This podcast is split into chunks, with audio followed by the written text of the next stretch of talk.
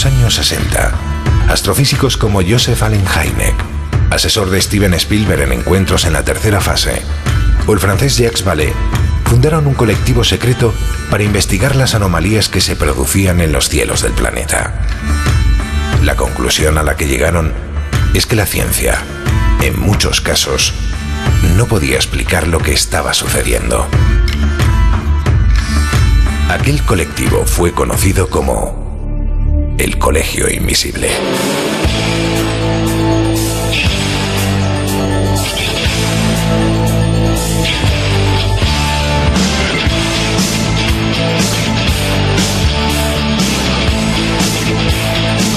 El Colegio Invisible, con Lorenzo Fernández Bueno y Laura Falcó en Onda Cero.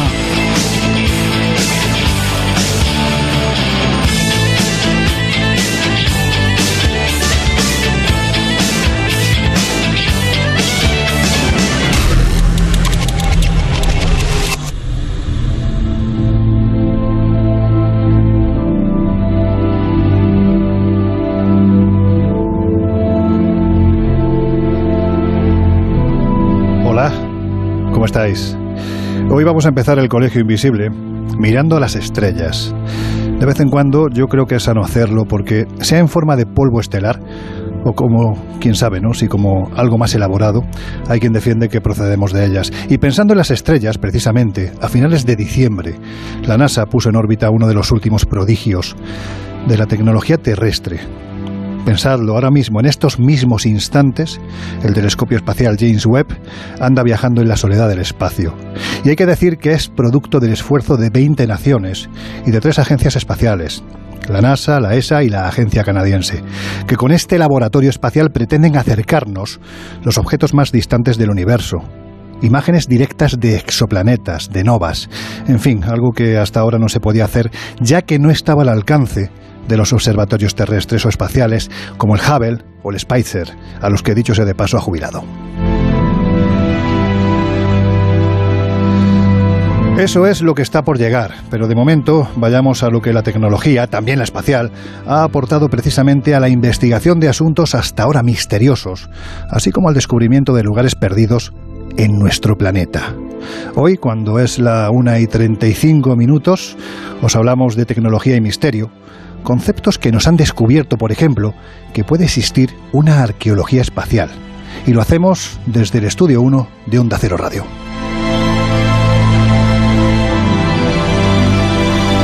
Y lo hago, lógicamente, con este maravilloso equipo de personas que forman parte del Colegio Invisible. Laura Falco, buenas noches, ¿cómo estás?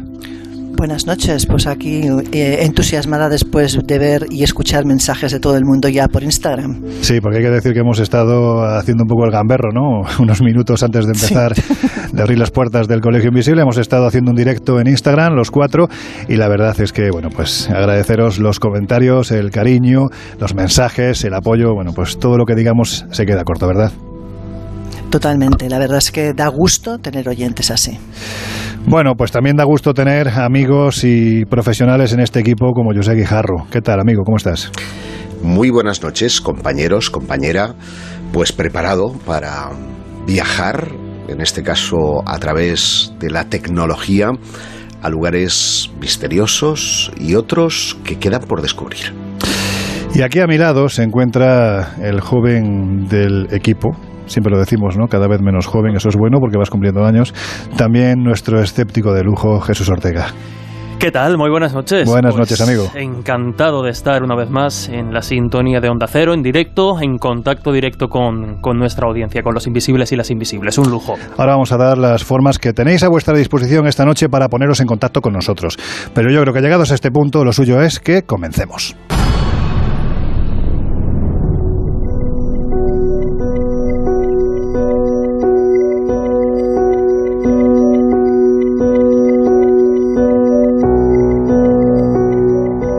Colegio Invisible.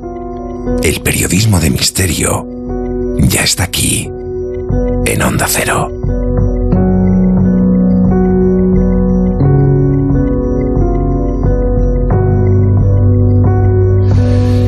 Yo creo que antes de empezar, Jesús, si te parece, vamos a dar esas vías de contacto que desde este mismo instante abrimos para que nuestros y nuestras queridas invisibles se pongan en contacto precisamente con nosotros, pues bueno, diciendo lo que quieran, hasta, hasta diciéndonos cosas bonitas, ¿no? Por ejemplo, además justo estaba ya lanzando ese mensaje, esa botella al océano para ver qué opinan nuestros invisibles. Ya saben que estamos pues en las diferentes redes sociales. En Facebook, nuestra página oficial, el Colegio Invisible en Onda Cero.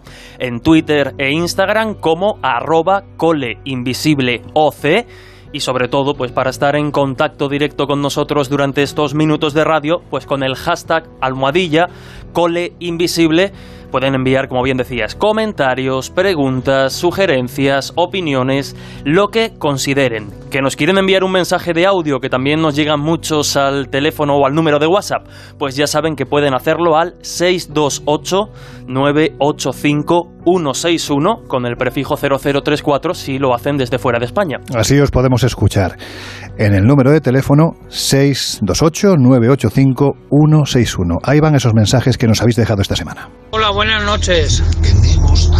Pero seguís sin decir si van a haber más días de Colegio Invisible. Los oyentes quieren más Colegio Invisible, más días.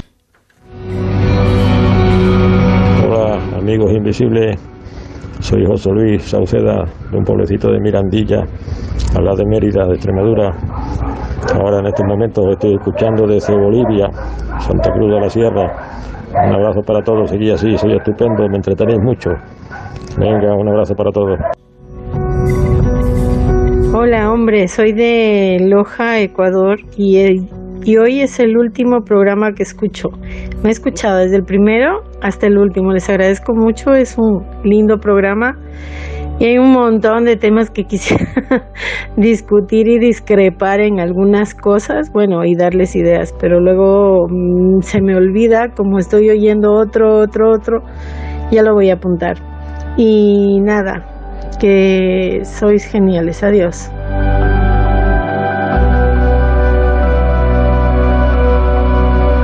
Geniales sois todos y todas los que estáis al otro lado. Bueno, pues saludos para Extremadura, en este caso un extremeño que se encuentra en Bolivia, también para Ecuador.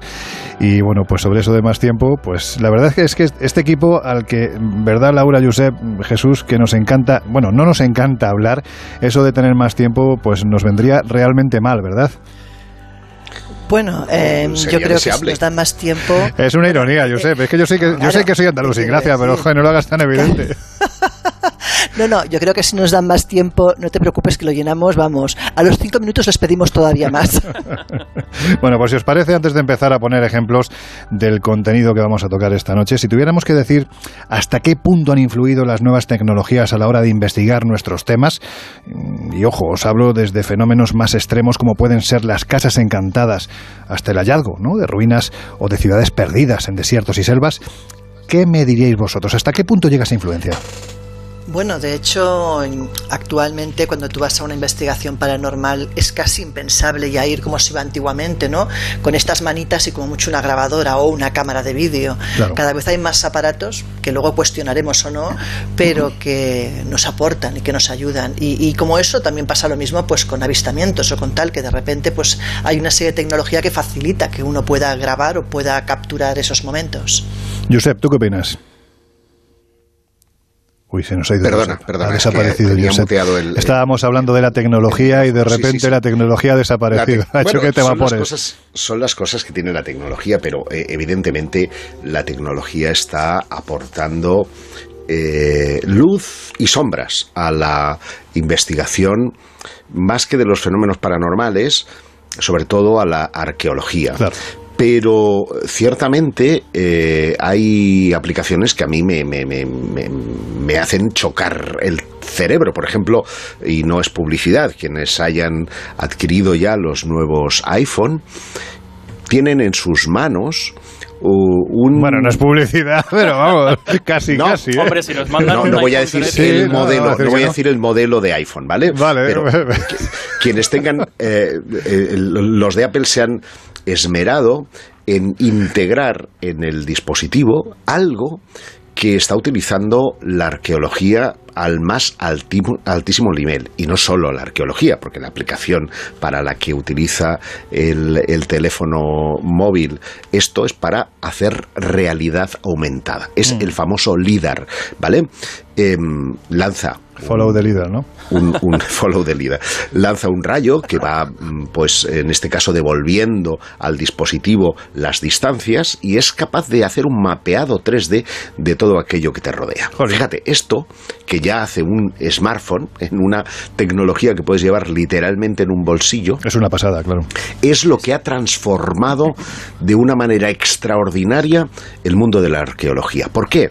Pues porque sobrevolar una densa em, eh, selva o las arenas del desierto hacen que esos rayos, que son láser, son distintos obviamente a los del teléfono, estén mapeando igualmente, devolviendo señales y por lo tanto haciéndonos un mapa de realidad virtual de lo que hay debajo. Y así se han encontrado, luego lo vamos a ir descubriendo, cosas apasionantes y otras polémicas porque se dice que son o que no son, porque mm, en este caso romperían los moldes mm. de la, del academicismo eh, oficial. Bueno, de hecho, de esta misma forma que tú estás comentando, hace muy poquitos años se descubrió la Ciudad Blanca, que era una especie de dorado a la hondureña. Se pensaba que era un mito, que era una leyenda, y sin embargo, pues realizando este tipo de mapeado se dieron cuenta de que había zonas de selva donde la vegetación, por lo que fuese, no crecía a la misma velocidad o con la misma exuberancia que el resto de selva, y se dieron cuenta, bueno, con estos mapeados, que eso era porque debajo, a muy poca profundidad, lo que había era piedra. ¿Piedra perteneciente a qué? A una ciudad perdida de un tamaño inmenso que ahora mismo está siendo excavada y que hasta entonces se pensaba que era poco menos que un mito. Claro, pero resultó no ser la ciudad blanca, pero en cualquier caso alimentó, eh, si tú quieres, el mito de su existencia y lo que sí puso de relieve es que la selva esconde todavía mucho, muchísimo, como seguramente lo hará las profundidades oceánicas. Yo discrepo, contigo porque creo que incluso hasta el propio presidente eh, de, Honduras eh, defendió la, existencia de esta ciudad y concretamente la identificaron con este yacimiento. Pero bueno, eso es algo que cuando hablemos de ciudades perdidas... ¿Qué van a decir cuando hay intereses económicos turísticos en este caso? Pero bueno, no sé, hay mucha ciudad perdida en el Amazonas y no se ha dicho que es el Dorado, ¿eh? Y fíjate lo fácil que sería. Pero en fin, que esto es otro debate. Esto es otro debate y como empecemos así nos vamos a liar y, no vamos a avanzar si nos come el tiempo. Em, Jesús, ¿qué quedas tú por opinar? Bueno, rápidamente porque yo creo que, que Laura y Josep han descrito muy bien quizá lo que han sido esos avances, sobre todo en el campo de la arqueología, que hoy quizá va a ser uno de los protagonistas del programa. Voy a dar simplemente algunas cifras para que nos hagamos tan solo una idea, ¿no? Eh, fíjate, vamos a hablar después de un proyecto, el Global Explorer, que bueno, pues ha creado una arqueóloga, egiptóloga que va a ser muy protagonista. Y a nivel de cifras, hasta ahora, las técnicas aplicadas por esta doctora y otros arqueólogos en el ámbito de la arqueología espacial han ayudado a localizar 17 pirámides potenciales, 3.100 asentamientos olvidados, 1.000 tumbas perdidas potenciales en Egipto y aparte de otros, eh, bueno, pues eh, grandes descubrimientos en el ámbito del mundo vikingo. Estamos hablando de cifras que probablemente se hayan quedado hasta cierto punto anticuadas, porque este proyecto comienza a andar en 2017, después daremos más datos, y hasta el momento es que son cifras reales, son cifras muy bestias, pero es que si nos vamos a porcentajes, eh, realmente los, los trabajos que, que han llevado a cabo en este ámbito estarían en un ámbito de acierto entre el 95 y el 100%, es decir, donde estos satélites espaciales, estos drones y esta tecnología de la que hoy hablar ha puesto el ojo o el objetivo de la cámara, casi en el 100% han llegado a encontrar algún tipo de asentamiento, algún resto, alguna tumba, en fin, lo vamos a ir comprobando en los próximos minutos, pero es bestial, ¿no? Y desde luego las posibilidades que abre de cara al futuro son tremendas. Algunos de estos especialistas hablan de que a día de hoy, en comparación con lo que vamos a poder descubrir gracias a esta arqueología espacial o teledetección, hablan de que, por ejemplo, en Egipto a día de hoy todo lo que conocemos supondría aproximadamente un 1%. Un 1%, pues el 1% que hay es absolutamente descomunal, con lo cual imaginemos lo que se está descubriendo gracias a estas nuevas tecnologías que de otra forma, pues como decía Laura hace unos minutos, es decir, es que con el, con el burro, con la piqueta, con el esfuerzo, como se hacía antiguamente en las grandes exploraciones, pues no se podría haber llegado a descubrir. Por lo tanto, bueno, pues las aplicaciones que estamos viendo son brutales. Lo que sí me gustaría preguntarte, Jesús, ¿qué es lo que están diciendo diciendo los historiadores sobre este asunto? Bueno, los historiadores, eh, los arqueólogos tienen muy claro que esta tecnología eh, es desde luego una revolución en el ámbito, pero eh, hablan de ella como una herramienta y no como eh, el fin. De hecho, hemos preguntado pues, a una compañera también, publicando habitualmente en la revista Año Cero, ella es Irene Fernández Sáez, historiadora, periodista, apasionada de la arqueología, ha estado en multitud de campañas, precisamente sabe lo que es estar en una campaña mm. arqueológica y si os parece, pues eh, nos cuenta, escuchamos lo que nos dice al respecto de la revolución que supone esta, esta nueva tecnología en el ámbito de la arqueología. Las nuevas tecnologías han resultado muy beneficiosas dentro del campo de la arqueología. Desde que se empezó a utilizar la fotografía aérea, que servía precisamente para poder determinar eh, yacimientos desde el aire que se encontraran a nivel terrestre, las cosas han ido avanzando mucho. Y, y, de hecho a día de hoy es posible encontrar drones y es posible encontrar la denominada tecnología LIDAR que permite observar a la perfección la profundidad que tiene un yacimiento. Entonces, el avance que se ha conseguido, sobre todo a nivel de, encontrar los yacimientos o determinar la dimensión de los yacimientos en su totalidad, es impresionante.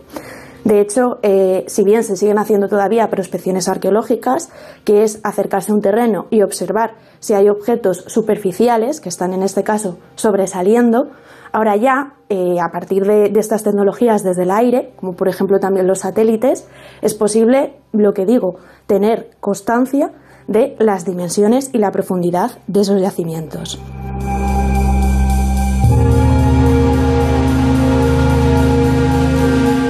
Bueno, es que, mm, fíjate, vamos a seguir escuchando a, Irene Fernández Sáez, pero eh, algunos de estos especialistas hablan a este respecto y dicen que si antes necesitábamos, pues por ejemplo, todo un verano, que son cuando normalmente se suelen llevar a cabo pues muchas de las campañas arqueológicas, eh, para cartografiar tan solo unas cuantas decenas de yacimientos antiguos, ahora precisamente con toda esta tecnología pueden llegar a cartografiar cientos, si no miles de yacimientos en cuestión de semanas. Irene, pues nos ha puesto algún ejemplo ¿no? de cómo ya, además en nuestro país, se ha empezado a aplicar esta tecnología y cuáles son algunos de esos eh, resultados. Pues vamos a escucharla. Para mí lo más interesante del tema de, de las nuevas tecnologías dentro de la arqueología es que están acercando la arqueología al público.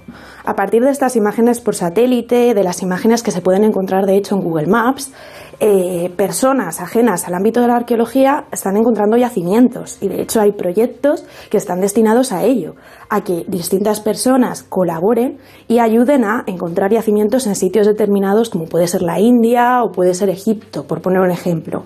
En el caso de la península ibérica, sé que las imágenes por satélite y la tecnología LIDAR están bastante extendidas en el ámbito de los campamentos romanos. Entonces, a partir de, de las imágenes que se consiguen mediante estos medios, es posible encontrar estructuras y encontrar campamentos romanos y en función del color que tenga la vegetación, la densidad, incluso el color de la tierra, se puede determinar la tipología de campamento romano que, se está encontrando. Así que aunque esos yacimientos no se excaven al momento, al menos son documentados y pueden ser excavados posteriormente en el futuro.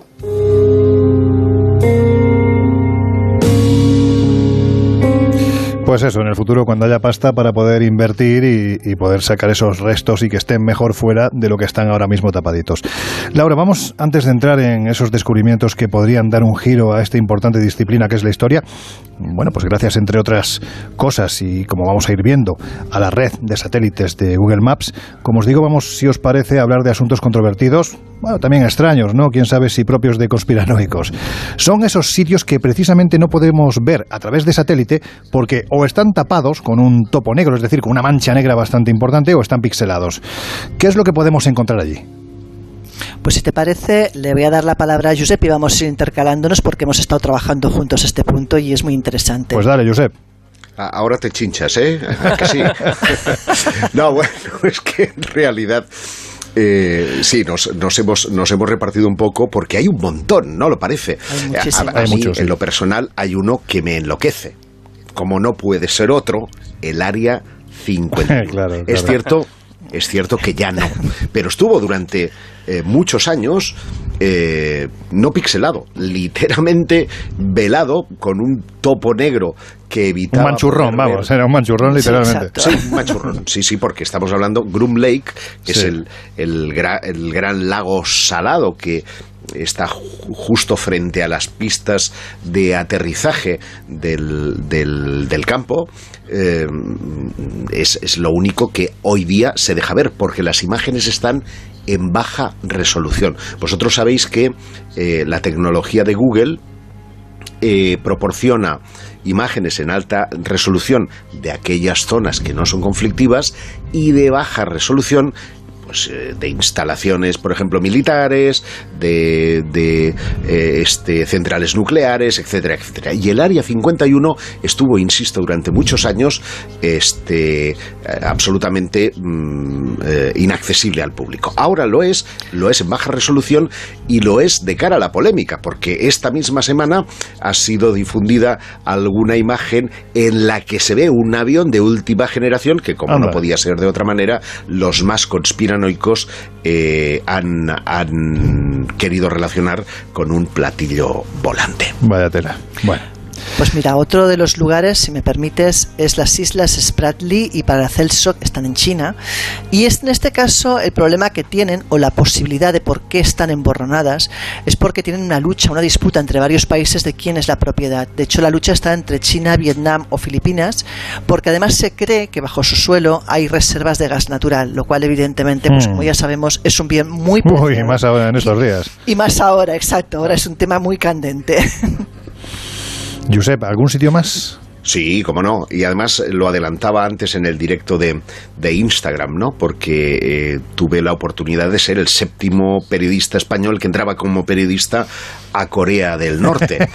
y, bueno, aparte de que eso es una experiencia casi... Me imagino que, debe de ser la leche, eh, en, el Colegio Invisible, lo cierto es que es ahora vuelve a tener solamente tres o cuatro ciudades eh, visibles ni siquiera con el Street View, como te puedes imaginar, simplemente ves los edificios en baja resolución desde el aire y el resto del país, tú ves Corea del Sur perfectamente delimitada en alta resolución con el Street View, todo lo que quieras, y sin embargo Corea del Norte eh, está todo pixelado. ¿Por qué?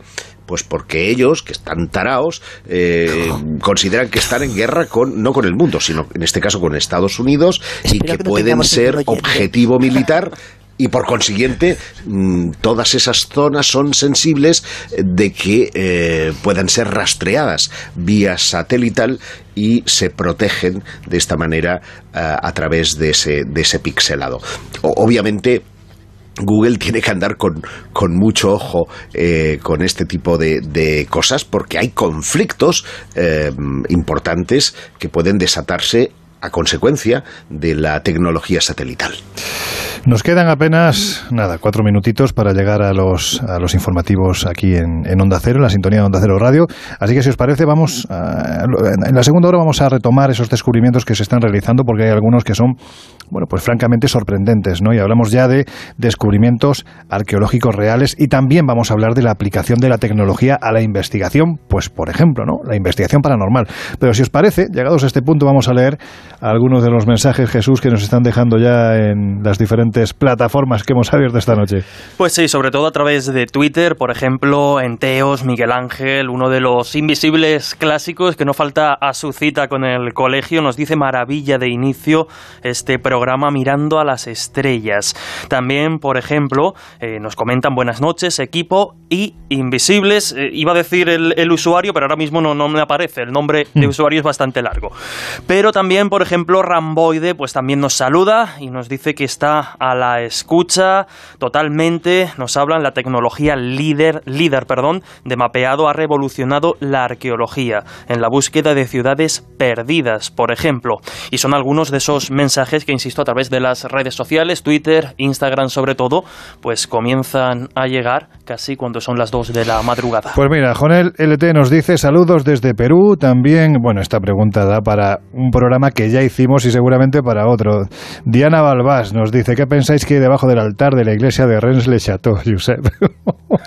Esto da para mucho, ¿eh? Esto yo creo que además... No, no, empieces porque no acabas, o sea... No, no, no, y tenemos que, sí, sí, que o sea, nos podemos ir todos y cerrar el programa. Pero esa es otra tecnología que no es la líder, es el georradar, georradar que ya se utilizó también por el, el equipo de Robert Eichmann, un experto mundial, mundialísimo de, de arqueología bíblica, que visitó Rennes-le-Château y allí había un camión de la Merrill Foundation lleno de aparatrejos. La Merrill Foundation, hay que decir, Josep, ya lo comentamos hace unas semanas, pero bueno, sería una especie de Odyssey, ¿no? Una especie de cazatesoros con patente de corso, ¿no? Vamos a decirlo no así. lo habría dicho mejor. Bueno, gracias, hombre.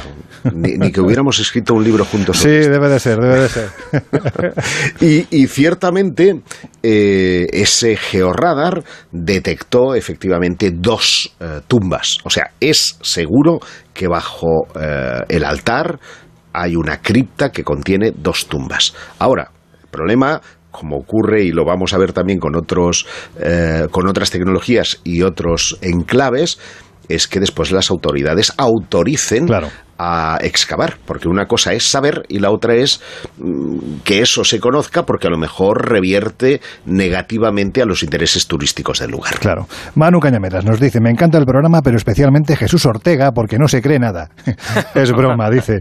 Me gustaría preguntarle por la historia de la marquesa de su tierra que tenía extraterrestres en el sótano. ¿Qué opina y esas cosas? Gracias y sigue dando caña.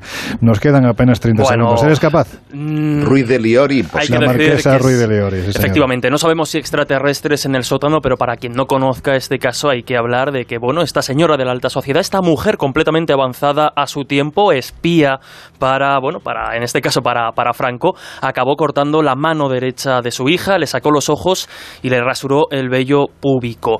No se sabe muy bien por qué hizo todo esto. Es, después, es verdad que con el tiempo se relacionó con toda la trama humo, de ahí el asunto de los extraterrestres en el sótano, pero bueno, no, no podríamos afirmarlo. Y después incluso con temas psicofónicos. Lo que no sabemos a día de hoy es por qué eh, hizo, por qué llegó a cortarle esa mano y cometió esas barbaridades. Reconozco muy rápidamente que es un caso que desde hace un mes aproximadamente me he metido de lleno y podremos contar más cosas. Venga, ahora si quieres en la segunda hora. There is a house in charming town. En unos minutos volvemos a abrir las puertas del Colegio Invisible en Onda Cero.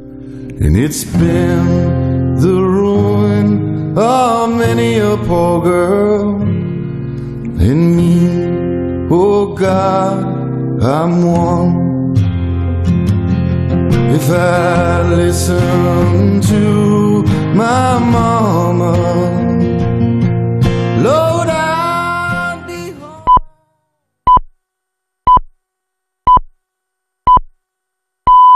Son las dos, es la una en Canarias. Noticias en Onda Cero. ¿Qué tal? Buenas noches. Nueve horas de conversación entre las delegaciones de los gobiernos de Ucrania, Rusia, Alemania y Francia en las reuniones del llamado Cuarteto de Normandía que se celebran en Berlín han terminado esta noche sin avances en el marco de la crisis en la frontera ucraniana, pero con el compromiso de ambos países en seguir negociando. No han conseguido firmar un documento conjunto, ese era el objetivo, pero volverán a reunirse pronto para intentar iniciar una desescalada, aunque el enviado del Kremlin considera que la postura de Kiev es poco clara. Mientras tanto, el presidente de los Estados Unidos, Joe Biden, insiste en pedir a los ciudadanos estadounidenses que vivan en Ucrania que se vayan de allí, aunque descarta que vayan a enviar tropas para rescatarles. Esto en un día en el que Rusia y Bielorrusia, aliados, han iniciado las maniobras militares en un intento más de exhibición de poder en esa frontera. Más asuntos de vuelta a nuestro país. Este viernes es el último día de campaña electoral en Castilla y León. Mañana sábado será la jornada de reflexión y el domingo los comicios. En la campaña de este jueves ha estado marcada por la presencia de dos expresidentes del gobierno, Mariano Rajoy, que ha acudido a arropar a Alfonso Fernández Mañueco, candidato del Partido Popular, y José Luis Rodríguez Zapatero, con el del PSOE Luis Tudanca. Ambos animaban a la movilización de cara al domingo, señalando las consecuencias que tendría una baja participación. He venido a pediros que vayáis a votar, porque los demás van a ir a votar. Y si tú no votas, otro votará por ti. Por un día, por un voto, por un escaño, puede haber un retroceso. Puede haber un retroceso histórico que empiece en Castilla y León, con Vox en el gobierno con esa derecha desnortada también la vicepresidenta Yolanda Díaz ha estado acompañando al candidato de Unidas Podemos, Pablo Fernández, en un pequeño pueblo de Valladolid, Castronuño. Díaz hacía campaña destacando la subida del salario mínimo aprobado recientemente desde su ministerio. ¿Sabe señor Mañueco a cuántas personas trabajadoras les va a afectar en su comunidad la subida del salario mínimo? Se lo digo yo ya más de 73.000 trabajadores y trabajadoras afectadas directamente por la subida del salario mínimo. ¿Quién demonios puede votar y acompañar un proyecto político que se coloca enfrente de eh, la gente trabajadora son noticia también las previsiones económicas que ha actualizado la Comisión Europea, que pronostica un crecimiento del 5,6% para la economía española, casi un punto y medio menos de lo pronosticado por el Gobierno. La vicepresidenta económica, Nadia Calviño, califica estos datos como una muy buena noticia, mientras que el presidente del Partido Popular, Pablo Casado, decía que esto revela que las previsiones del Ejecutivo no son realistas. Y no por casualidad, la Unión Europea ha dicho hoy que España es el país que peor se va a recuperar de la crisis y que va a crecer este año solo un 5,6% cuando el gobierno prometía crecer un 7%. Ya nadie cree a este gobierno. Y por tanto lo que pedimos es que vuelvan a cambiar los presupuestos que han nacido muertos, que son papel mojado, porque no están soportados en unas previsiones realistas, sino absolutamente falsas. En cuanto a la pandemia, la incidencia de coronavirus sigue bajando y las restricciones también. Este jueves ha sido el primer día sin mascarillas en exteriores y hoy Cataluña vive su primera noche con las discotecas abiertas y sin límite de horarios. País Vasco, por cierto, también ha anunciado que el lunes eliminará todas las restricciones. Y el presidente de Aragón, Javier Lambán, ha informado este jueves sobre la situación para la candidatura de los Juegos Olímpicos de Invierno de 2030. Lambán ha defendido las capacidades y la disponibilidad de su comunidad. Sostiene que si tuviera que competir con Cataluña, ganaría Aragón. Redacción en Zaragoza, Luis Puyuelo. El presidente Lambán ha dejado claro que Aragón tiene más experiencia en la organización de eventos deportivos de nieve frente a Cataluña. Si hubiéramos de competir Aragón y Cataluña una contra la otra o una frente a la otra por la organización de los Juegos o si una tuviera que asumir el liderazgo frente a la otra, yo no tengo ninguna duda de que ganaría Aragón. Según Lambán, el presupuesto de los Juegos Olímpicos de 2030 podría rondar los 1.400 millones de euros y buena parte lo aportaría el Comité Olímpico Internacional y los patrocinadores. En la actualidad deportiva, la ida de semifinales de la Copa del Rey ha acabado con un empate 1-1 entre el Athletic y el Valencia. Y la noticia deportiva del día es lo que le venimos contando todo el jueves, la medalla de plata de Keray Castellet en snowboard en los Juegos Olímpicos de Pekín. Castellet ha estado en Radio Estadio Noche con Aitor Gómez, donde ha hablado del sacrificio que supone este logro. Es el fruto de mucho trabajo, de muchos sacrificios, luchas de, durante muchos años y parece mentira al final pues mirar atrás y ver todo el trabajo que, que constituye un momento tan cortito. Así terminamos, volvemos con más noticias cuando sean las 3, las 2 en Canarias. Toda la información la pueden consultar como siempre en nuestra página web ondacero.es. Síguenos por internet en ondacero.es.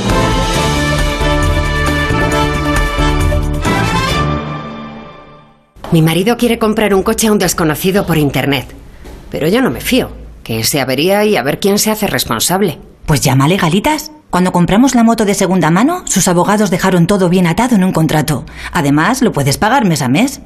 Adelántate a los problemas, hazte ya de legalitas. Y ahora por ser oyente de Onda Cero, y solo si contratas en el 900 661 ahórrate un mes el primer año. El 20 de febrero vuelve el Zurich Maratón de Sevilla. Vive la gran fiesta del running en Andalucía. Y si 42 kilómetros son muchos para ti, participa en la prueba popular de 5 kilómetros. Con el patrocinio de Zurich Seguros, ASICS y Total Energies. Infórmate en www.zurichmaratonsevilla.es.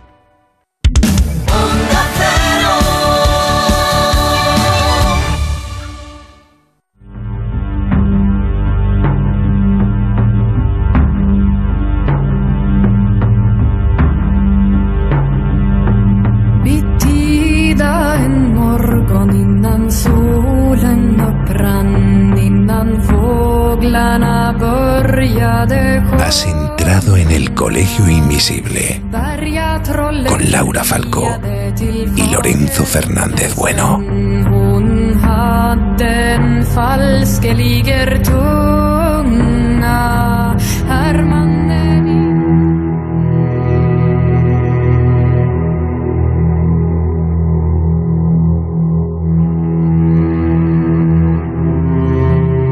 Bueno, pues pues ya estamos de vuelta. Colegio Invisible, ya lo sabes, estamos en directo, las 2 y 6 de la madrugada, de una noche en la que estamos hablando de cómo la tecnología ha influido a la hora de que, por ejemplo, los llamados fenómenos paranormales, extraños, también, por supuesto, la propia arqueología, la arqueología espacial, estén realizando descubrimientos absolutamente fascinantes. En la primera media hora os hemos hablado y os estamos hablando de estos descubrimientos, que, como ha comentado Jesús, es que estamos hablando de decenas, de cientos, de miles de hallazgos que se están facilitando gracias a estas nuevas tecnologías que prácticamente tenemos todos al alcance de un clic desde nuestra propia casa. Pero justo antes de terminar, Jesús se había quedado el pobre ahí hablando de un tema que, que, había ocurrido en su tierra, que tenía que ver con una marquesa, que le había cortado el vello púbico, la mano derecha, su hija. La lengua. El caso de la mano cortada. Brevemente, así matizamos para esta oyente Sí. que nos ha preguntado. Como decíamos, este caso clásico, de alguna forma, dentro de la crónica negra de nuestro país, tuvo lugar en 1954. Estábamos en plena dictadura franquista y esta marquesa, Margarita Ruiz de Liori, tal y como hemos adelantado, hay que situarla como una mujer de la alta sociedad, muy bien relacionada, muy bien posicionada. De hecho, mm, tenemos que decir que previamente, antes incluso de la guerra civil, ella llegó a salvar la vida al que por entonces era el general Francisco Franco. O sea que fue una mujer que de alguna ma- manera y sin saberlo cambió la historia, ¿no? Porque de no haber intervenido, eh, sabe Dios qué, qué habría pasado, habría en pasado, nuestro no? país Claro. en los siguientes años. Pues sorprendió para todo el mundo, para toda la sociedad, el hecho de que una mujer de este tipo, de esta categoría, una mujer muy interesante, se viera involucrada en un crimen, no directamente, porque la chica, la hija, había fallecido eh, por una enfermedad que, bueno, pues la, la- la acabó llevando a, a la muerte.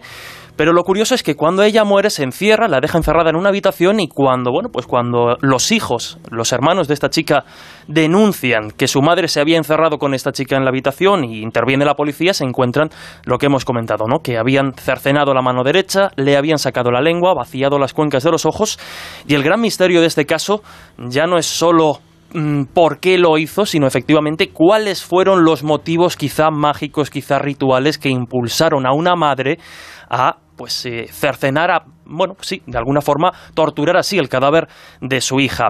Nos preguntaban directamente por la trama de extraterrestres vinculados con esta historia. Claro, hablaba de, decir- de marcianos en el sótano, decía. Efectivamente, porque eh, hay que decir que ella también estuvo involucrada y fue de alguna forma receptora de muchos de los eh, personajes científicos y altos mandatarios nazis que después de la guerra civil, en la famosa o conocida como huida de las ratas, cuando muchos empiezan a escapar para evitar los juicios de Nuremberg, pues muchos acaban llegando a España. España se convirtió en alguna forma en el paraíso un poco nazi, ¿no? Muchos llegaron aquí.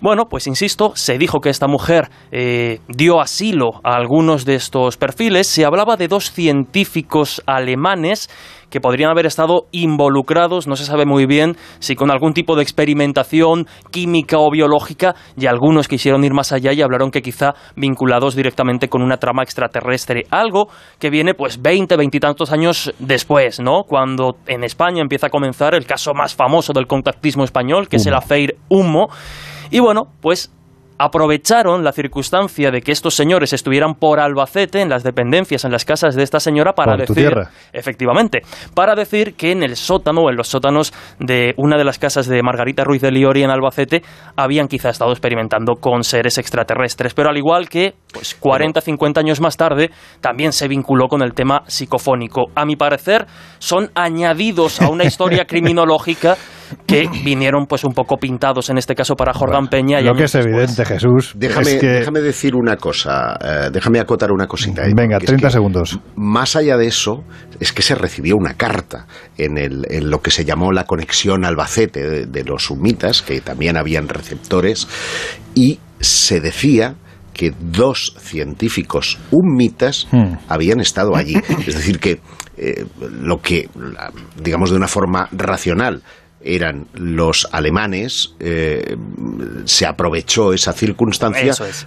para que los humitas reclamaran para sí, se arrogaran la, la, eh, digamos, eh, el hecho de haber estado en esa finca y que esos experimentos conformarían algo para la tecnología hum- humita. Pero vamos, que esto del planeta Humo, que supuestamente está a 14,5 años luz de la Tierra, que en la década de los 60, 70, pues los habitantes de este planeta envían una serie de misivas a gente de todo el mundo, también por supuesto de España, es algo que trataremos más adelante, porque lo que es evidente es que el tema da de sí. Ahora bien, yo me quedo un poco, Laura Josep, me quedo con la idea de lo que le hizo la marquesa a su hija, pues eso de cortarle la mano, la lengua, en fin, esos, esos detalles curiosos que ha dado Jesús. Esto más o menos es lo que vamos a hacer, lo que vais a hacer dentro de muy poco tiempo en un molino encantado de Segovia, ¿no? Con quien decida acompañar a ese viaje, ¿verdad? Bueno, el bello público no sé si alguien se lo va a cortar, pero... Ya hay que cada uno haga lo que quiera, yo ahí no Pero, pero si, vamos a hacer un experimento muy curioso, ¿lo cuento? No. Dale, hombre, es la hora. Es la hora de la teletienda. El reportaje toca ahora, sí. No, porque sí, nos vamos, nos vamos a Segovia, nos vamos a un molino eh, centenario, esto es real, y allí hemos eh, pensado en una serie de actividades, en un escape room, en una cena con asesinato, obviamente es ficticio, hmm. en el que, en el momento 18 nos quedan, nos quedan dos habitaciones, por si alguien todavía quiere apuntarse. Eh, cada uno de los viajeros va a desarrollar un papel que tiene que ver con una trama de asesinatos, tal vez bestias de los bosques, tal vez hombres lobo, y van a tener que averiguar eh, el qué. Pruebas físicas, pruebas mentales, eh, miedo, porque no puede faltar el miedo, y por supuesto tres guías excepcionales. Laura Falcó, Lorenzo Fernández Bueno y, un tío así calvito que anda por Cataluña. Eh, ah, sí, Josep Guijarro. Muy y, gracioso, hombre. Eh, muy gracioso, es un tío con una gracia estupenda. Oye, ¿y esto días cuándo va a ser? Ostras, espérate, pues que me has pillado. Del 4 al 4, 5 y 6. 4 6, del 4 al 6 de marzo. Del 4 al 6 de marzo y, y bueno, los datos. toda la información Eso. en viajesprisma.com.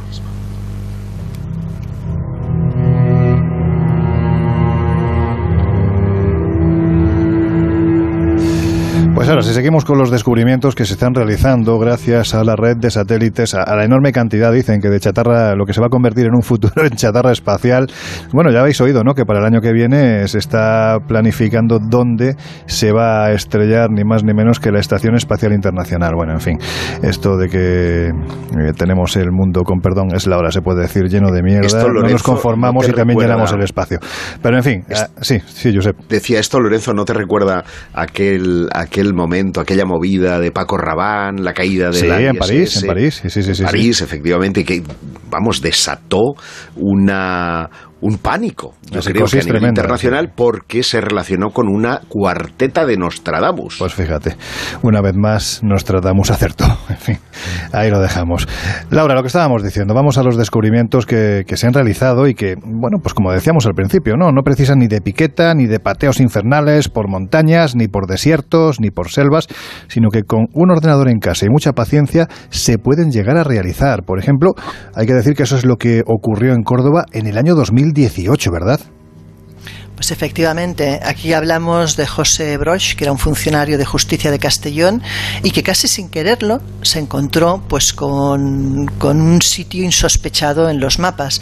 Él de hecho estaba pues utilizando Google Maps para seguir lo que era el cauce del río Guadalquivir, teóricamente buscando pues varias cosas entre ellas la famosa Medina de Alzaira y fue a dar pues con un descubrimiento, con una zona que era claramente un, enclave geográfico donde había algún tipo de ruina arqueológica. Eh, de hecho, el eh, municipal, la gerencia municipal de urbanismo de Córdoba, el jefe de arquitectura, eh, Juan Murillo, le contestó que evidentemente lo que había encontrado casi por casualidad era un yacimiento de grandes dimensiones. Hay un tema que yo sé que a mi amigo Jesús le gusta muchísimo. Vamos a dar el salto internacional. Estábamos hablando de España y ahora nos vamos fuera de España. Y nos vamos además a países como por ejemplo Egipto, donde Jesús comentaba en la primera media hora del Colegio Invisible que prácticamente si nos atenemos a lo que nos están diciendo los actuales descubrimientos gracias a la red de satélites, prácticamente lo que podemos ver ahora mismo no sería ni más ni menos que un 1% de lo que realmente hay. Pero en fin, vamos si te parece hablar de la investigadora estadounidense Sarah Parker, porque bueno, pues según ella misma, la arqueología espacial está, dice textualmente, reescribiendo la historia. Y ojo, que no es un simple titular, es que esta señora descubrió los restos ni más ni menos que de la antigua ciudad de Tanis en el año 2010 y lo hizo desde el espacio.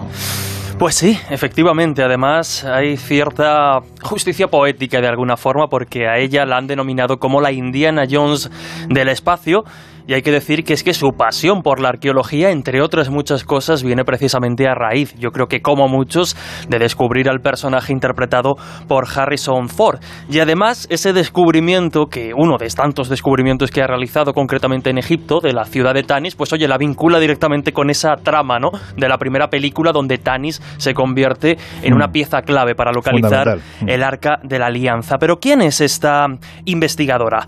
Lo mencionabas, la mencionabas, es Sara Ella es arqueóloga, egiptóloga y profesora de antropología en la Universidad de Alabama en Birmingham. Es pionera de los estudios arqueológicos eh, por satélite y bueno, pues sus trabajos, eh, dado la espectacularidad, han protagonizado pues diferentes especiales de la BBC y tantas otras eh, cadenas. De hecho, es investigadora de National Geographic y ha sido galardonada con el premio TED, estas charlas que podemos ver a través de, YouTube y diferentes mm. canales, un premio que además le permitió por la cuantía formar un proyecto del que después hablaremos. Para quien quiera saber un poquito más de lo que vamos a comentar en los próximos minutos, cabe decir que ella ha publicado un libro que ha sido traducido al castellano hace relativamente poco por la editorial. Muy recomendable. Muy recomendable por la editorial Ariel y es el libro La arqueología desde el espacio, una forma revolucionaria de acercarnos a nuestro pasado. Como hemos dicho, es experta en teledetección o lo que habría evolucionado a la arqueología espacial y básicamente pues sería el uso de imágenes vía satélite, también pues a través de drones y diferentes tecnologías aéreas, el uso de algoritmos y cruce de datos eh, informáticos para identificar posibles sitios arqueológicos, no solo en Egipto, sino como bien decías, en diferentes partes del mundo en los que ya ha hecho inclusiones. Hablamos de Roma, hablamos de, bueno, otros eh, lugares como India, en Perú estaban haciendo un mapeado de todo el país. Es que lo que tiene que claro, lo considera un caramelito arqueológico, ¿no? Eh, bueno, a lo largo de su carrera, como podéis imaginar, desde que empezó a utilizar esta tecnología, eh, que se remonta pues al año 2003, 2004 aproximadamente, eh, ya localizó en esas fechas 132 sitios potenciales de interés arqueológicos, algunos pues con más de 3.000 años de antigüedad. Ya lo mencionábamos o lo avanzábamos en la, en la primera hora, en el primer bloque, y es que claro, este enfoque reduce considerablemente el tiempo y los costes en lo que se refiere a la búsqueda de sitios arqueológicos. Eh, por comentar uno de esos ejemplos, lo decíamos, la ciudad de Tanis, este descubrimiento lo realizó en el año 2010. Lo hizo desde el espacio y tal y como avanzábamos recurrió a imágenes de satélite para visualizar el yacimiento desde un plano aéreo. Hay que decir que nosotros vamos a resumir mucho el, el proceso, ¿no?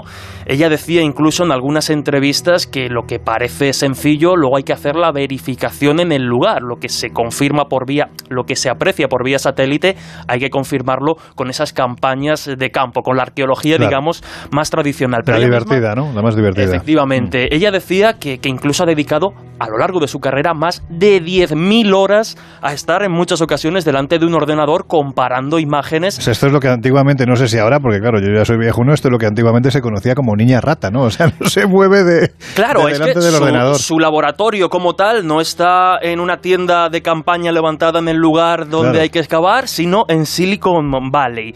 Bueno, pues tras eh, visualizar y procesar diferentes instantáneas de satélite, ella lo que hace, siempre lo dice, empieza por lo más sencillo. O sea, empieza abriendo el Google Earth, haciendo una prospección rápida y en función del sitio arqueológico va detallando. Además, algo muy interesante que utiliza en su proceso de investigación es que recurre a muchísimos mapas antiguos para después, digamos, trasladar un poco esa visión y esos lugares que aparecen reflejados en mapas que hoy ya no existen o no conocemos y se los lleva pues al moderno Google Earth.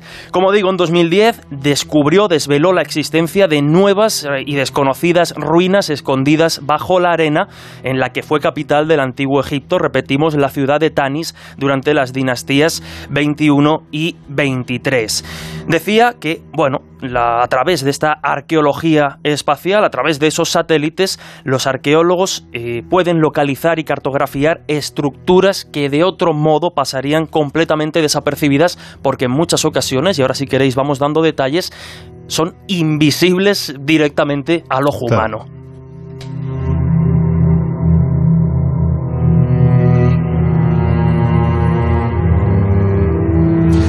Ahora vamos a ir a esos detalles, vamos a ir también a ese proyecto que mencionabas hace unos minutos, ¿no? Y que esta señora ha puesto en marcha, que es tremendamente interesante. Pero antes, Laura, vamos, si te parece, a otros descubrimientos que se han realizado, porque hay que decir que independientemente de los arqueológicos, vamos a comentar alguno más a lo largo de esta hora, también se han logrado descubrir, por ejemplo, a gente desaparecida e incluso a personas, digamos, que no tenían muy buenas intenciones a través de satélite, ¿verdad? Pues sí, la verdad es que hay descubrimientos de lo más surrealista. Por ejemplo, un insulto grosero a un de un vecino a otro. ¿En serio? En jardín, la palabra bitch, es decir, bruja, señalando la casa de la vecina. Sí, bueno, lo has dicho siendo amable, porque sí, no, lo de sí, bitch bueno, bruja o, o- o- Sí, bueno, sí, o prostituta dicho en plan basto, ¿vale? O por ejemplo, o por ejemplo cosas tan curiosas Puta, puta. como un niño indio de 5 Es que no años puedo evitarlo. Josep, Por que, ya, que caso- Josep lo ha traducido como se traduce habitualmente y además lo ha repetido varias veces como si fuera una psicofonía. No, como si fuera una psicofonía, que esto... Es que de verdad. Perdona, Laura, continúa. No, no, no. Luego, por ejemplo, cosas tan curiosas como en la India, un niño que se perdió a la edad de 5 años cuando con su hermano pequeño estaban pidiendo limosna. El caso es que el hermano le dijo que se durmiera un rato, que él la volvía y al salir del tren el hermano fue atropellado. El caso es que el niño se quedó solo y despertó horas después a más de mil kilómetros. Este niño estuvo en un centro de menores y acabó siendo adoptado por una familia australiana. Bueno, pues el caso es que años después, con 24 años, decidió usar Google Earth para encontrar a su madre. Él no recordaba su ciudad natal, pero sí que sabía utilizar muy bien las matemáticas para poder calcular por distancias dónde debía buscar. Y finalmente localizó el lugar de nacimiento y encontró a su madre, cosa muy curiosa, la verdad. Y luego hay cosas tan llamativas como, por ejemplo, utilizar Google Earth como prevención para la campaña Save the Elephants, es decir, salvemos a los elefantes, un sistema de seguimiento que previene precisamente que los cazadores furtivos puedan eh, pues matar a estos pobres animales para quedarse con sus colmillos y venderlos. O cosas tan llamativas como el grupo de madres mexicanas, las llamadas Madre Coraje, Sí. que utilizan precisamente GPS, Google Earth o Google Maps para poder eh, pues encontrar las ubicaciones de posibles entierros clandestinos, así de triste. También, por ejemplo, llama mucho la, la atención el tema de la NOAA, ¿no? de la Administración Nacional Oceánica y Atmosférica de Estados Unidos, que lo utilizó, por ejemplo, para poder apoyar desde la distancia el rescate y ayudas cuando hay, por ejemplo, temas de huracanes o de desastres. O cosas tan también llamativas, como por ejemplo descubrir campos de prisioneros en Corea del Norte, que no es moco de pavo, o algo que a mí me ha llamado muchísimo la atención. Y es, por ejemplo, que en el aeropuerto de Teherán, en Irán, eh, descubrieron, gracias a Google Earth, que los constructores habían decidido poner una estrella de David en el techo. Toma ya. Imagínate la sorpresa. Toma ya. Sí, sí, desde luego. Eh, Bueno, y luego desnudos, como te puedes imaginar, los que quieras y más. O sea, gente en pelotas por ahí paseando. Eso está, está Google Earth lleno. A mí lo que me llama la atención, claro, es la reflexión que hago. O sea, mucho tienes que odiar a tu vecino para poner un insulto tan grande que lo vea un satélite. O sea, tiene, Es que es buenísimo. tiene que ser un odio, pero, pero de los A buenos, mí ¿eh? me parece extraordinario. genial, pero de todas maneras me parece genial la, la- la iniciativa del señor. O sea, sin hacer daño a nadie, ha dejado clarísima su opinión. A mí ya me ha dado una idea, pero bueno, en fin, lo primero que hace falta es un jardín bastante grande, ¿no? en fin, Jesús, si te parece, antes de continuar, vamos a recordar cuáles son esas vías de contacto que tienen nuestros oyentes. Pues sí, además eh, ya estamos leyendo esos comentarios, después leeremos algunos, sobre todo en Twitter e Instagram, pero ya saben que estamos en Facebook como el Colegio Invisible, en Onda Cero, la página oficial, en Twitter e Instagram como arroba coleinvisibleoc y a través de esas redes, pues nuestra vía, nuestra manera de estar en contacto todos, la almohadilla Cole Invisible OC. También, como siempre, para todos esos mensajes que nos quieran enviar en audio, pues ya saben que tienen nuestro número de WhatsApp, el 628 985 161 con el prefijo 0034 si vienen desde fuera de España. Número de WhatsApp donde nos habéis dejado estos mensajes. Hola, buenos días. Mira, eh, soy Gabriel Díaz Barragán. A ver, estoy escuchando el programa número 100, ¿vale? Y este, eh, estáis ahora mismo hablando del, del tema de, de la experiencia del lecho de muerte. Eh, me ha venido un recuerdo porque mi madre murió de cáncer hace 14 años y, bueno, eh, un día estábamos eh, en la habitación y dice, esos seres que hay en la puerta, ¿quiénes son? Y nosotros, tanto los, los familiares de mi madre, que creo que estaba yo solo, como los familiares de la, de, la, de la compañera de habitación de, de, mi madre, pues no vimos nada. Entonces, pues no sé si eso podría ser interpretado como, como esto, esta experiencia del hecho de muerte. Un saludo, buenos días y gracias por el programa. Apreciados amigos de El Colegio Invisible, mi nombre es Manuel Mesa y os mando este WhatsApp al objeto de solicitaros, pudierais ocuparos de quién fue Fernando G. Atienza. Es un autor de varios libros que leía ya por los años 90, con 14, 15 años, que me iniciaron en el mundo del misterio en relación a sobre todo los templarios y la mística relacionada con los templarios y entonces no sé nada de este señor, quién era, cuál es la importancia de su obra, de qué tema se ocupó, cuáles fueron sus conclusiones y me gustaría que igualmente, ah, como hacéis con el doctor Jiménez del Oso, eh, pues me pudierais dedicarle a algún programa, etcétera, para saber un poquito más sobre su obra, sobre su vida, obras y milagros. Un abrazo muy fuerte y ahí me tenéis todos los jueves. El Colegio Invisible, en Onda Cero. Pues venga, vamos por partes. Lo primero, Jesús tiene toda la pinta de ser el conocido como fenómeno del lecho de muerte que a ti tanto te gusta. Pues sí, efectivamente, tal y como lo describía este invisible, este oyente, encajaría perfectamente dentro de esas experiencias en las que, bueno, las personas que están a punto de fallecer o están pasando por un periodo de enfermedad grave, pues de repente, horas, días, semanas, incluso algunos dicen que meses antes de ese trágico momento, quién mm. sabe, pues comienzan a ver desfilar por sus habitaciones, por sus hogares, las presencias de seres, eh, de familiares, de amigos ya fallecidos y en función también del contexto cultural hay quien habla de figuras religiosas como podrían ser santos, dioses, ángeles, pero encaja perfectamente con, con lo que nos contaba, ¿no? Es otro de esos temas tremendamente sorprendente que hace que incluso hasta un escéptico como tú dude de que, ¿por qué no?, pueda ser real. Iba a decir que... Sí, perdona, Laura. Impactante. Bueno, digo que es un tema realmente impactante.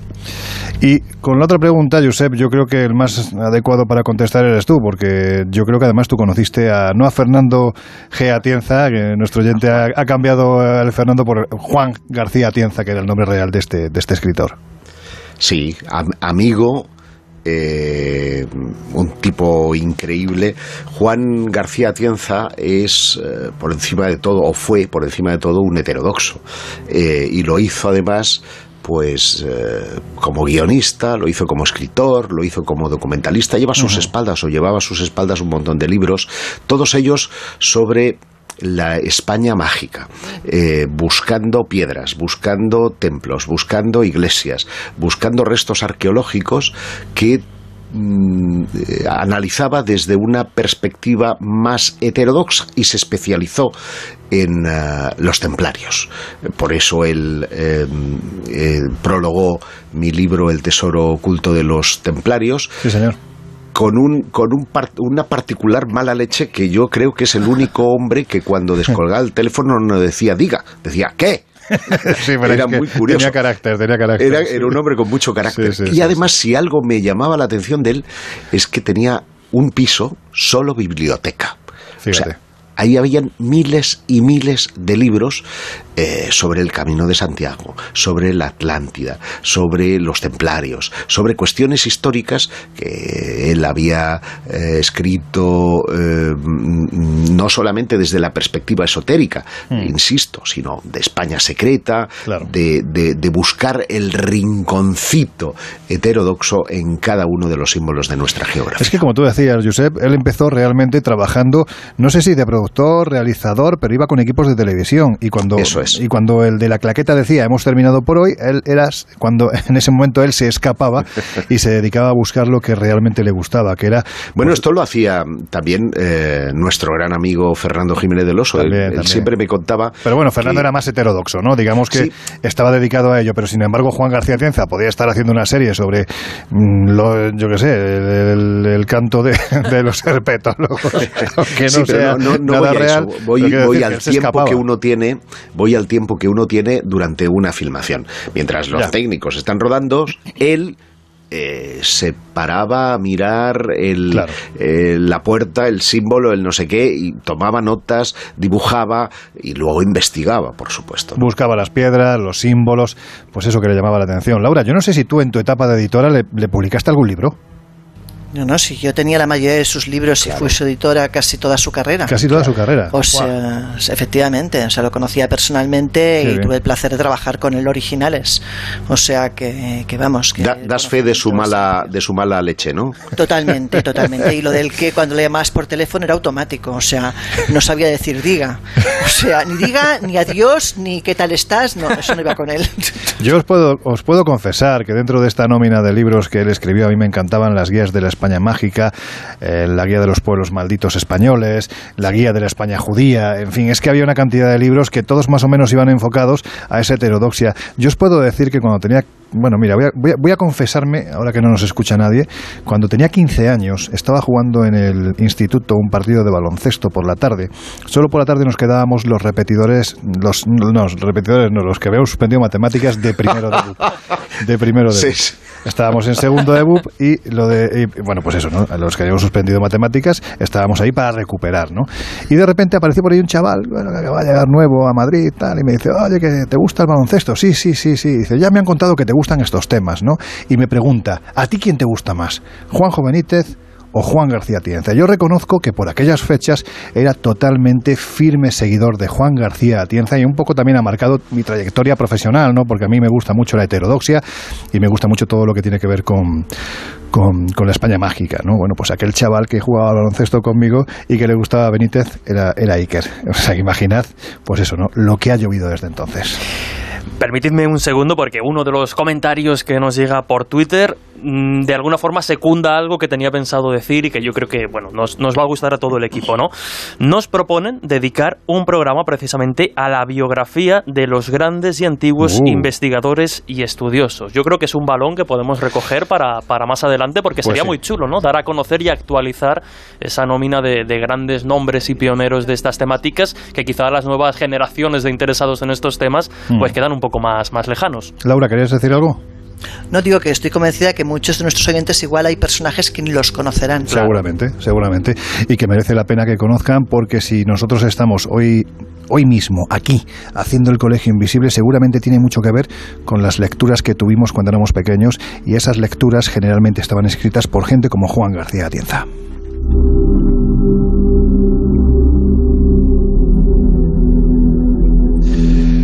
Continuamos, continuamos en el Colegio Invisible. Por cierto, se me ha olvidado decir que hoy en las calderas del Colegio Invisible, haciendo que estemos calentitos porque fuera hace mucho frío, está el gran Sergio Monforte. Y, nada, pues deciros que son las 2 y 35 para que se vea que efectivamente estamos en, directo.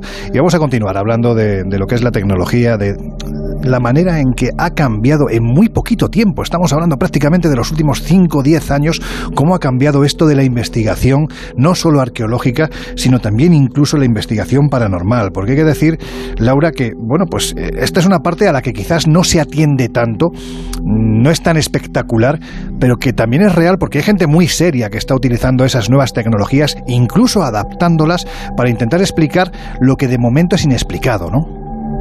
Bueno, de hecho es lo que te decía al principio, ¿no? Acostumbrados quizás a ir eh, manos en los bolsillos y como mucho con una grabadora, pues hay muchos aparatos que nos facilitan las tareas y que creamos en ellos o no, porque también ofrecen sus dudas, evidentemente nos aportan valores. Ha habido además tecnología que no se ha buscado, como pasó con la Kinect. La Kinect no es más que bueno la, la, famosa plataforma de juego eh, la, la, ay, Dios mío, la Xbox, Nintendo. Xbox, creo la que Xbox, era. no me salía ahora. Bueno, la entre Xbox. Coca-Cola, Xbox, yo qué sé, vamos a hacer una Sí. llamada, ¿no? a un patrocinio o algo así, ¿no? Bueno, pues sí, pues estuvo muy graciosa la historia porque de hecho la primera Xbox empezó a fallar, la gente detectaba un segundo jugador inexistente Hola. y eh, llegó un momento que la retiraron del mercado por un problema técnico, según decían. Claro, las personas que se dedicaban a la investigación paranormal empezaron a preguntarse si era un problema técnico o era que realmente detectaba, porque al final es un volumétrico, lo que hace la Xbox es detectar un volumen de algo que se mueve. Eh, bueno, eh, utilizaron esa tecnología, la tecnología de de la, X2 de la Xbox, cambiando la óptica, es decir, para poder ver tú una pantalla, qué es lo que percibe esa cámara, y efectivamente, pues aparecen dos seres. O sea, es decir, cuando hay apariciones, eh. Personaliza Ya algo aquí. que que los ojos no ven.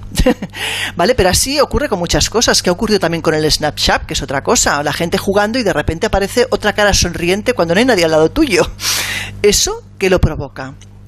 Esas son las que han pasado por casualidad y luego hay muchas máquinas pues que han ido apareciendo pues como el Melmeter, como la Spirit Box, como el REMPod, cámaras nocturnas, volumétricos, que evidentemente han aportado mogollón de información a cosas que antes no la teníamos.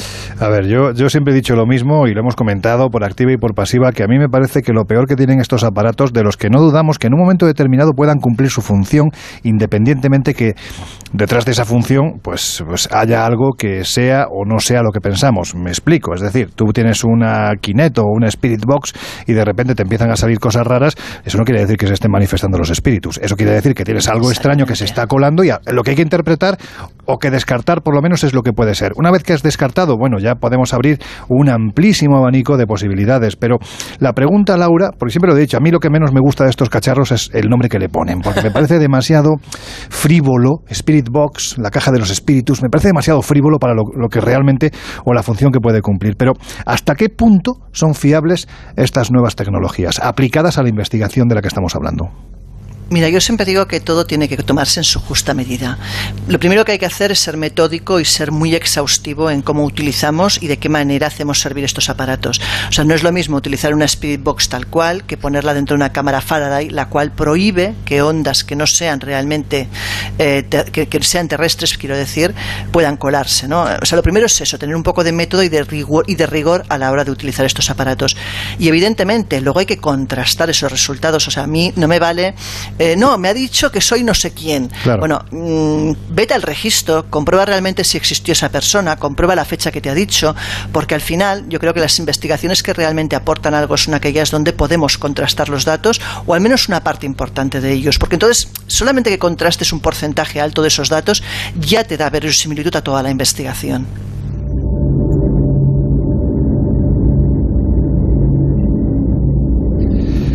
La verdad es que a mí estas cosas, ya lo sabéis, que a estas horas, bueno, pues me dan un poco de repelús. Así que si os parece, vamos a volver a los yacimientos arqueológicos que se están descubriendo, lugares, bueno, pues tan mágicos como pueden ser los, los desiertos, ¿no? Parece que este es un buen lugar para que se produzcan nuevos descubrimientos.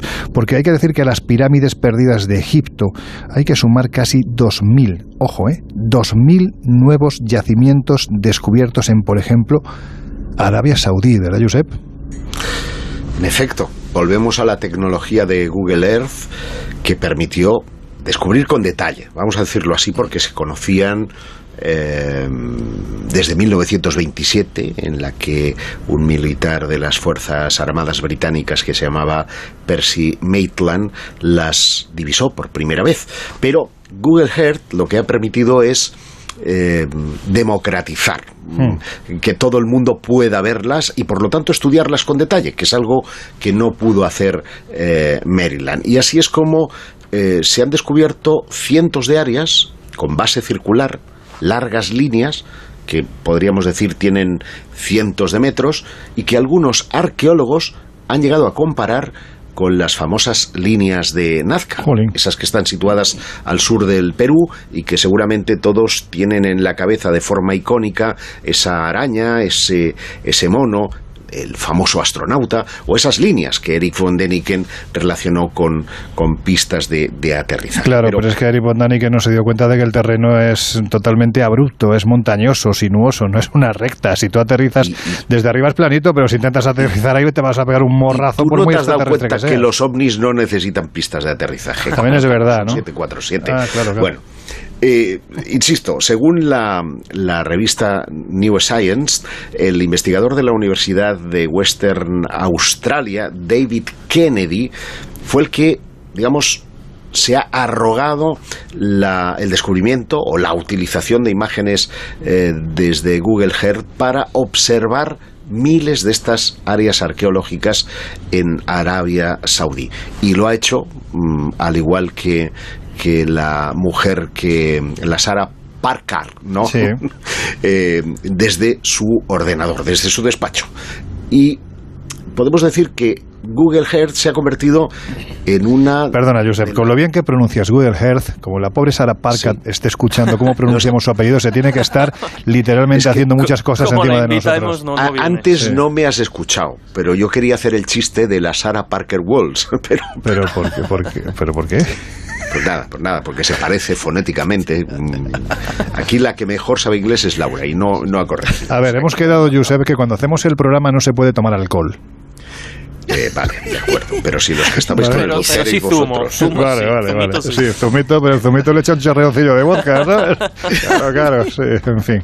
Secretos del Colegio Invisible. Sigue, sigue, sigue. Que a lo largo de, de su estudio, durante el año que duró, duró su estudio, eh, Kennedy identificó alrededor de 2.000 sitios en toda Arabia Saudí. y que, insisto, serían estructuras lineales que se parecen a, las pistas de Nazca. Algunos de estos muestran dibujos similares a ruedas que tienen diámetros que oscilan entre los 20 y los 70 metros y, eh, bueno, algunas de ellas, insisto, parecen trozadas, o al menos esa es la hipótesis que barajan los arqueólogos, por motivos religiosos. Claro, donde sí parece que hay un descubrimiento que es absolutamente brutal y que de hecho ya le voy a decir aquí a mi compañero Jesús que, lo vayamos colgando en redes sociales. Ya sabéis que estamos en Twitter como arroba invisible 12 y también en Instagram y en Facebook como el Colegio Invisible en Onda Cero. Ese es el geoglifo de Jordania, que es, bueno, pues como digo, ¿no, Josep? Absolutamente brutal, ¿no?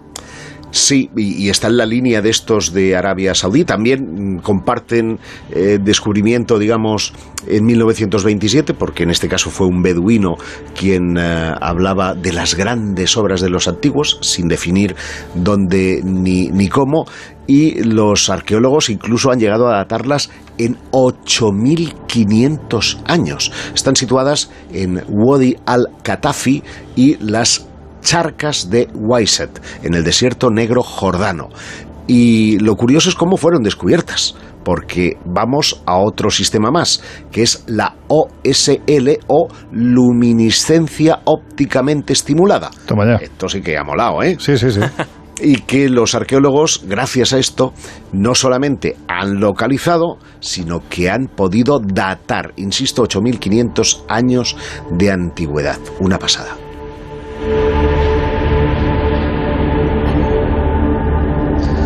Jesús, para terminar con este asunto del que podríamos estar toda la noche hablando, porque es inmensa la enorme cantidad de descubrimientos que se están haciendo, que se han hecho, que se van a hacer a través de la red de satélites que nos sobrevuelan cada día.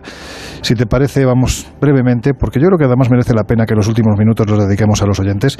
Brevemente, cuéntanos lo que había quedado pendiente de esta señora cuyo apellido estamos pronunciando esta noche con perdón como el culo, Sara Parkak, que es precisamente ese proyecto Global X o Global Explorer.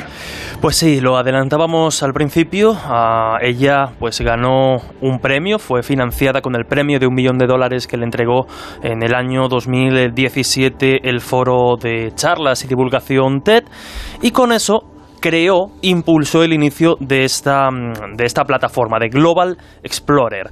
Ella, en sus propias palabras, decía que es una herramienta que puede cambiar la arqueología tal y como la conocemos. Josep adelantaba antes el concepto clave, porque el objetivo es democratizar el proceso de descubrimiento de lugares arqueológicos y convertir a los internautas, a cualquier invisible que, quiera utilizarlo y probarlo, en arqueólogos. Es cierto que ya lo, hemos, estamos viendo, ¿no? La calidad de los satélites está mejorando muy, muy rápido eh, todo lo que tiene que ver con la investigación arqueológica y lo que nos va a permitir, por tanto, en un futuro visualizar mejor los potenciales hallazgos. En la propia página web de este proyecto se dice que el objetivo es llevar la maravilla del descubrimiento arqueológico a todos y ayudarnos a comprender mejor nuestra conexión con el pasado. Eh, los científicos, quiero decir los ciudadanos, se convertirían por tanto en eh, científicos alrededor del mundo y ayudarían a descubrir mucho más. Eh, yo creo que en el Colegio Invisible somos embajadores precisamente de esa idea de que la Tierra, de que el planeta Tierra todavía guarda muchísimos secretos ocultos de todo lo que tiene que ver con las civilizaciones del pasado. Y bueno, pues esta plataforma eh, lo que quiere es tener de alguna forma, igual que hizo SETI en su día, ¿no?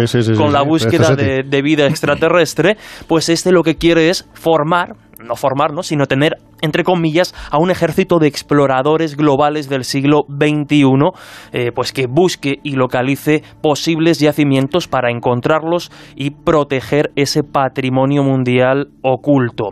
¿Qué es lo que permite esta plataforma Global Explorer? Pues acceder a una inmensa colección de fotografías tomadas vía satélite para que cualquier persona, insistimos, ya tenga 5 o 105 años, decía la investigación pueda ser protagonista en la localización y la protección de esta clase de, mm, eh, de vestigios antiguos. La arqueología desde el espacio pues es una tendencia ya que va a formar parte pues de cualquiera, sí que es cierto, y también lo remarcamos, eh, es el primer paso para lo que luego tiene que llegar a hacer la arqueología de campo y los especialistas en el terreno de la historia y la arqueología. Pero desde luego la posibilidad de que cualquiera desde casa con su ordenador, incluso con su smartphone, acceda a esas fotografías y vaya localizando, pues en función de las pistas que se dan un poco en la web, determinadas tonalidades, determinados puntos en el paisaje, pues que puedan llegar a ofrecer esos datos, oye, es que cualquiera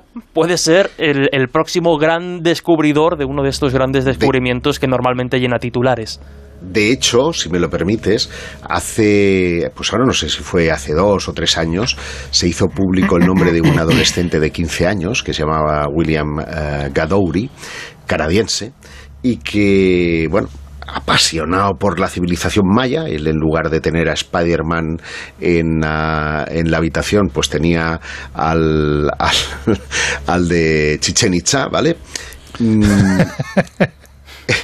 Pues resulta bueno, cada uno le da por una cosa. Claro, eh, resulta que mm, viendo en el ordenador fotos satélites de Google Earth y sabiendo que los eh, mayas distribuían sus ciudades un poco en función de acontecimientos astronómicos o tratando de señalar, como los egipcios, ¿verdad?, con la teoría de Orión, llegó a la conclusión que ahí faltaba una ciudad más. Fíjate. Y se puso a buscar con Google, con Google Earth.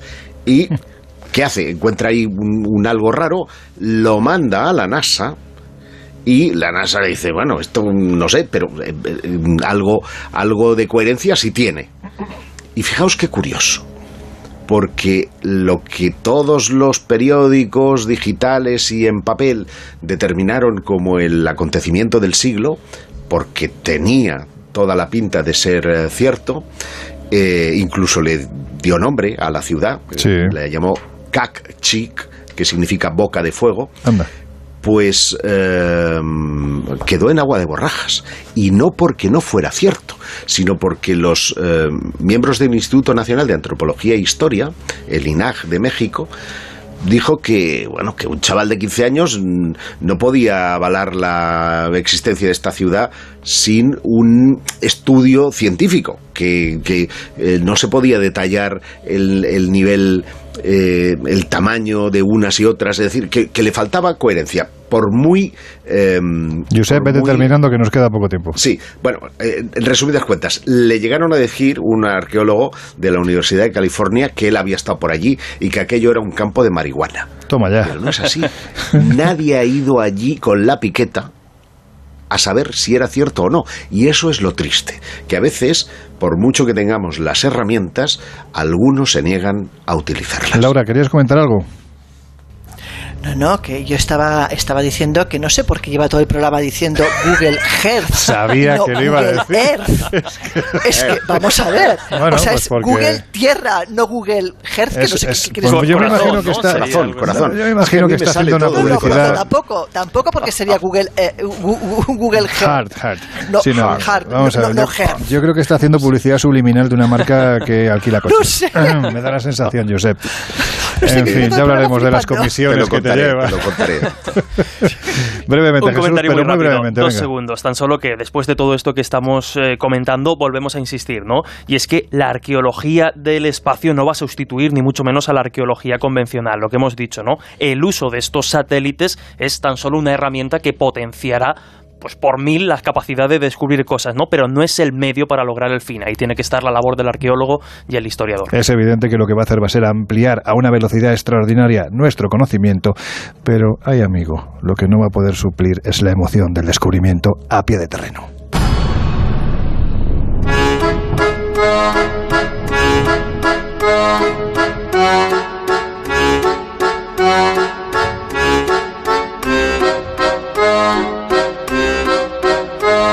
Historias así solo ocurren en el Colegio Invisible.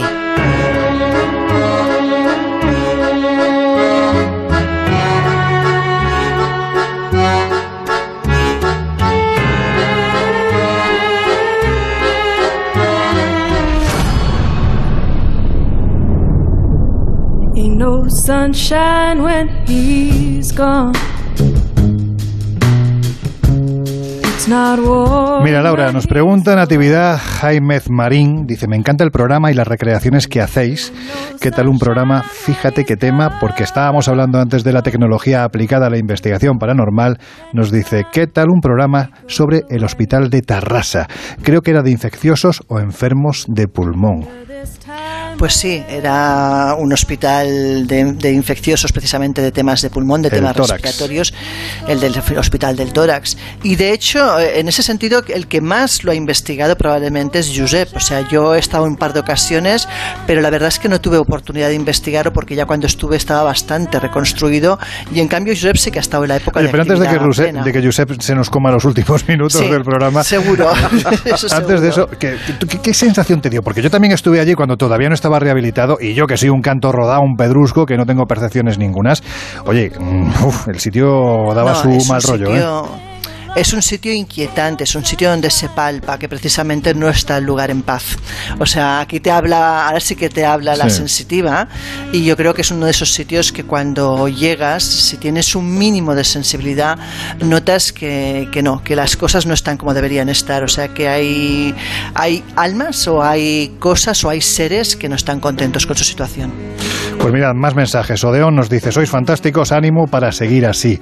Sucentel nos dice, yo, yo, yo, yo tengo una pregunta. ¿Quién escoge la música del programa? He descubierto canciones y versiones preciosas gracias a vosotros y tengo mucha curiosidad por saber quién las, las escoge. Pues alguien que tiene alma de viejuno y de DJ caducao. Y ahí lo voy a dejar. Almudena García, hola, felicidades por el programa, saludos. Dice, me llamo Carmen Garrido, solo quería daros las gracias por acompañarme en un año durísimo como el pasado. La agrofobia desaparece gracias a la posibilidad que dais de volar. Madre mía, qué bonito. Y como periodista que soy, gracias también por la profesionalidad y el rigor, esperando ya a mañana. De corazón, Lorenzo, Laura, Jesús, Miguel y ahora Josep. Mensajes a través de redes sociales, Jesús. Pues Fran García, por ejemplo, nos decía que nos estaba escuchando en el coche y nos decía que cuidado con esa, con esa boquita que a veces, a veces se nos va. También, por ejemplo, eh, un mensaje yo creo que además muy, muy interesante. Joaquín Valero, buenas noches invisibles. Un saludito de un panadero haciendo el pan al sur de Alicante. Además manda foto del pan, mira, te la Toma voy a ya. enseñar para que veas. Porque Ay, qué maravilla. pintaza. Qué pintaza. Decía, gran herramientas al... Ahora, Sí que- hasta ahora con un poquito de sobresada o algo así se Bueno, que bueno, oye, como hacéis en Barcelona, un pan en tumaca y le metes un poquito de aceite de Jaén, por cierto, que es el mejor aceite del mundo, y le ponéis también un tomatito. ¡Guau, qué rico está eso! Mi friki la vida decía, me estáis haciendo recordar los libros de Matilde Asensi, por ejemplo, El origen perdido, que utiliza mucho esta tecnología para mapas antiguos y demás. Eh, Juanza 74, ese caso del niño que se perdió en el tren, que ha comentado antes Laura, tiene una película muy buena que se llama Leon. Un saludo. Efectivamente.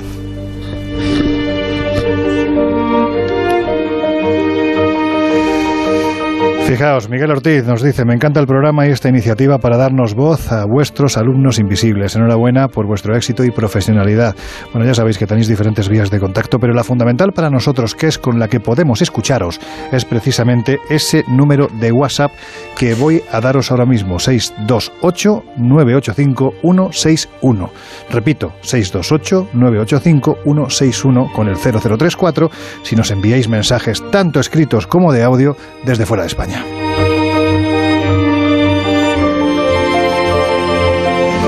Fijaos lo que nos pregunta Alberto San. ¿Cómo nace el Colegio Invisible y qué era lo que se buscaba en un principio? Pues, si me permites Dale, dale. contestarla, al menos mi, mi visión de qué ocurrió. Yo creo que nació de un grupo de amigos apasionados por el misterio que lo que quería era llevar a antena de forma muy diferente su pasión por estos temas y además divertirse con ello. Y buscábamos eso precisamente, pasarlo bien y que la gente aprendiera y lo pasara bien con nosotros. Pues es que yo creo que no hay nada más que añadir.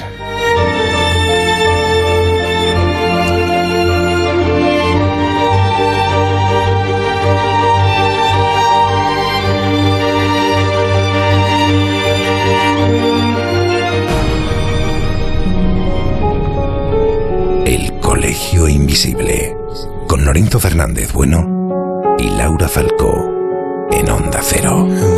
Darkness, my old friend. I've come to talk with you again.